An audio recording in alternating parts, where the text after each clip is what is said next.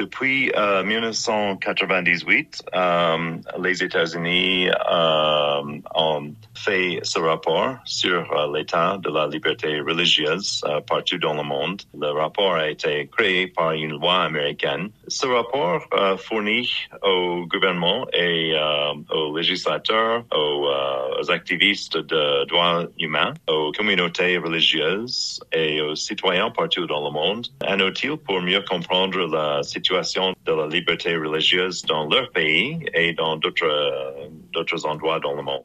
Et quels sont les types de violations identifiées? Il y a des violations qui se font euh, par des acteurs étatiques et non étatiques. Il y a bien sûr des régimes autoritaires qui restreignent la croyance religieuse et euh, la pratique euh, euh, religieuse. Il y a des gouvernements qui font une promotion de haine contre des, des groupes de croyants pour des raisons politiques, parce qu'ils sont minoritaires, par exemple. Il y a des lois contre le blasphème, par exemple, euh, euh, qui sont euh, utilisés pour euh, harceler ou opprimer ceux qui, qui ont des croyances euh, qui diffèrent de la majorité. Il y a aussi des acteurs euh, non étatiques qui euh, sèment la haine contre les membres d'autres religions, d'autres foi, et qui font de la di- discrimination. Et ce qui est très inquiétant, c'est que le- les gouvernements, on a remarqué une tendance mondiale que les gouvernements ne protègent pas leur minorité contre ces acteurs non étatiques. Comment les États-Unis peuvent-ils euh,